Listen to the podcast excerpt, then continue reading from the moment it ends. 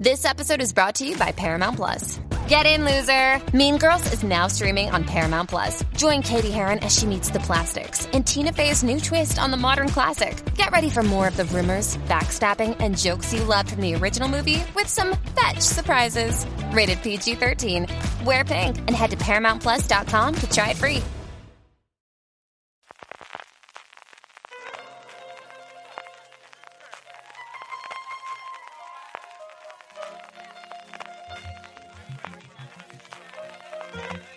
Estás escuchando Fuera de Series con CJ Navas. Bienvenidos a Streaming, el programa diario de Fuera de Series en el consumidor CJ Navas te trae las principales noticias, trailers, estrenos y muchas cosas más del mundo de las series de televisión. Edición del miércoles 21 de diciembre, a puntito a puntito de que llegue Papá Noel, vamos con todo el contenido de hoy, especialmente mucha cosa desde España, pero antes de eso, permíteme recordarte que ya puedes comprar en la tienda Fuera de Series, fuera de series.com, la tienda para grandes fans de las series de televisión.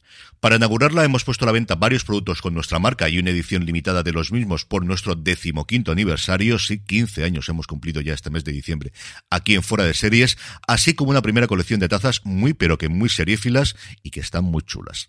Además, hasta final de año, usando el cupón 15 aniversario FDS, que lo tienes en las notas del programa para que no se te olvide, tendrás un descuento adicional en todos los productos del pedido. Ya sabes, tú compras para regalar o para autorregalarte en estas navidades desde la tienda fuera de series, fuera de series.com barra tienda. Arrancamos las noticias del día con un nuevo proyecto de Amazon y es que conforme están las cosas, o es Apple o es Amazon. Todos los santos días tenemos alguna noticia de las dos plataformas que desde luego están impulsando las novedades en estas últimas semanas. Se trata de la adaptación de la novela The Deep de el autor Nick Cutter que está inédita en España por lo que yo he podido averiguar, igual que toda su obra, y que va a ser adaptada por C. Henry Chason, que está trabajando actualmente en Servant, la serie de Apple de M. Night Malayan cuya cuarta y última temporada nos llegará dentro de nada a principios de enero y que también tiene pendiente de estreno una película llamada Antlers con Kerry Russell. Pues bien, él va a ser el encargado de adaptar esta obra ambientada en un futuro cercano que se centra en una estación de investigación en el fondo del Océano Pacífico, donde un descubrimiento milagroso señala una nueva esperanza para la humanidad, pero no todo iba a ser tan bonito. Los secretos descubiertos en el fondo del océano pueden tener consecuencias devastadoras para el mundo más arriba. No tenemos casting todavía para la serie, lo que sí tenemos es el resto de los productores y es que junto a C. Henry Jason va a estar Carlton Cuse y dos de los productores ejecutivos de Bosch, Herring Bastin y Melissa Awat.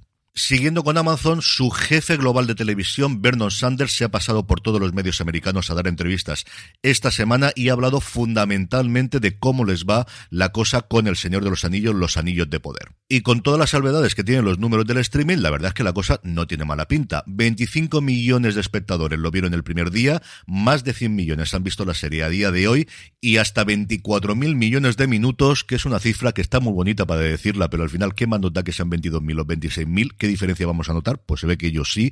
24.000 millones de minutos, como os digo, en esta nueva métrica que ha instaurado Netflix, han visto algo al menos de la primera temporada de Los Anillos de Poder. De lo que no ha dado cifras, y estaría muy bien, es de cuántas nuevas suscripciones asigna Amazon al hecho de que se haya estrenado la serie y cuántos libros más ha vendido de toda la obra de J.R.R. Tolkien, que esos números los tienen y sería muy entretenido desde luego de poder verlos. Ha hablado de cómo va la cosa en la segunda temporada con el traslado del rodaje de Nueva Zelanda a Londres. Él dice que todo va maravilloso y que esperan estrenarla incluso antes de lo que ellos tenían esperado. Del cambio de uno de sus personajes principales como el Adar de actor y dicen que bueno, pues fue una cosa de contratos que no hubo forma de llegar a ningún acuerdo con el anterior actor. Y luego, para ver el compromiso, desde luego que tiene la serie, habla de que ya hay guiones de la tercera temporada, que ya están escribiendo el primero y el segundo. Recordemos que los creadores J.D. Payne y Patrick McKay siempre han dicho en sus entrevistas que ellos pensaban hacer cinco temporadas de Los Anillos de Poder y lo que nos falta por ver es quién va a continuar esta estela, porque desde luego no va a ser la última serie que Amazon haga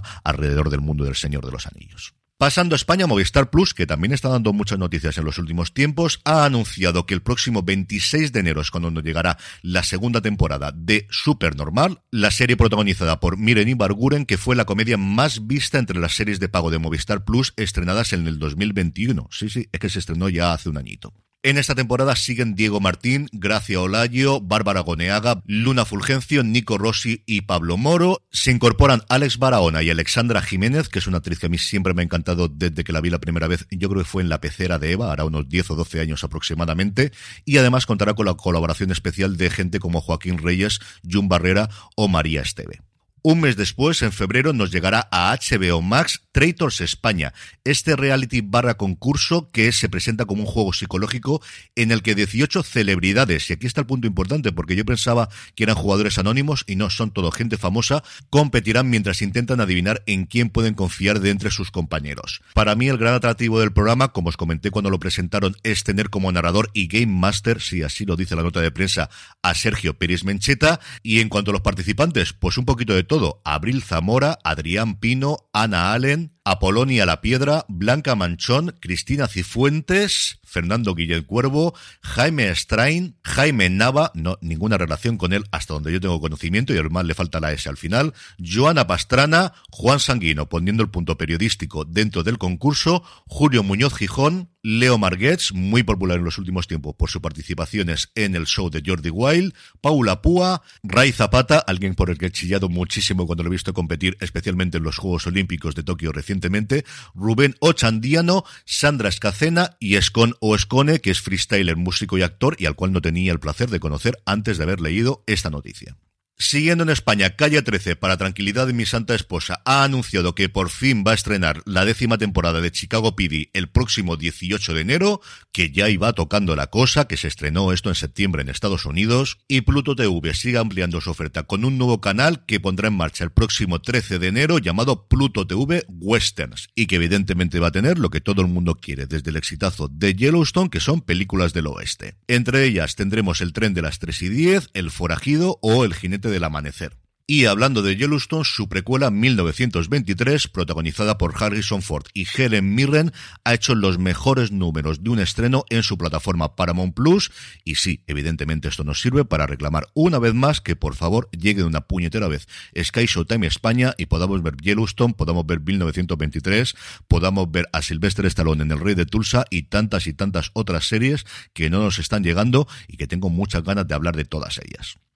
En el apartado de trailers, Netflix ha presentado el de La vida mentirosa de los adultos, una serie italiana que adapta la última novela de Elena Ferrante, la conocidísima autora de La amiga estupenda, y que si esta serie está tan bien como la adaptación de HBO, desde luego va a tener legión de seguidores. Casi dos minutos y medio de trailers, que no suele ser habitual en Netflix, la serie, por cierto, se estrena el próximo 4 de enero. Y por su parte, Prime Video ha mostrado un resumen que siempre va muy bien de las dos primeras temporadas de Jack Ryan, y esto me permite enlazar con los estrenos y es que hoy la plataforma de Amazon emite la tercera temporada de la serie protagonizada por John Krasinski, en esta tercera temporada veremos a Jack Ryan trabajando como agente de la CIA en Roma cuando le informan que el proyecto Sokol, un plan secreto para restaurar el imperio soviético que se creía inactivo desde hace más de 50 años, está siendo resucitado. Jack tratará de confirmar la información, pero las cosas no tardan en torcerse. Se verá implicado en una conspiración mayor y acusado de traición y en busca y captura, se verá obligado a huir de su propio gobierno si quiere tener alguna esperanza de descubrir al grupo rebelde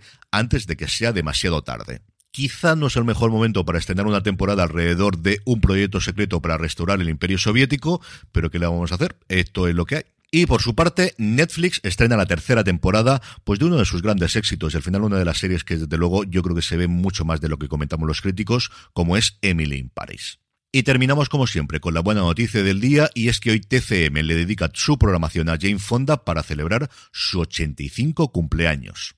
Desde las 11 menos 10 de la mañana se emitirán una detrás de otra alguna de sus grandes películas, entre las que yo personalmente echo de menos Barbarella. Empezaremos, como os digo, a las 11 menos 10 con La Jauría Humana, la más antigua de todas las que se va a emitir, y luego tendremos cosas como California Suite, El Síndrome de China, y acabaremos ya la madrugada del miércoles 21 al martes 22 a las 12 y 5 de la noche con El Estanque Dorado. Y además, el próximo miércoles 28 de diciembre a las 10 de la noche se emite un documental llamado Jane Fonda en cinco actos, que si sois fans de la actriz, de verdad que tenéis que ver lo que está muy, pero que muy bien.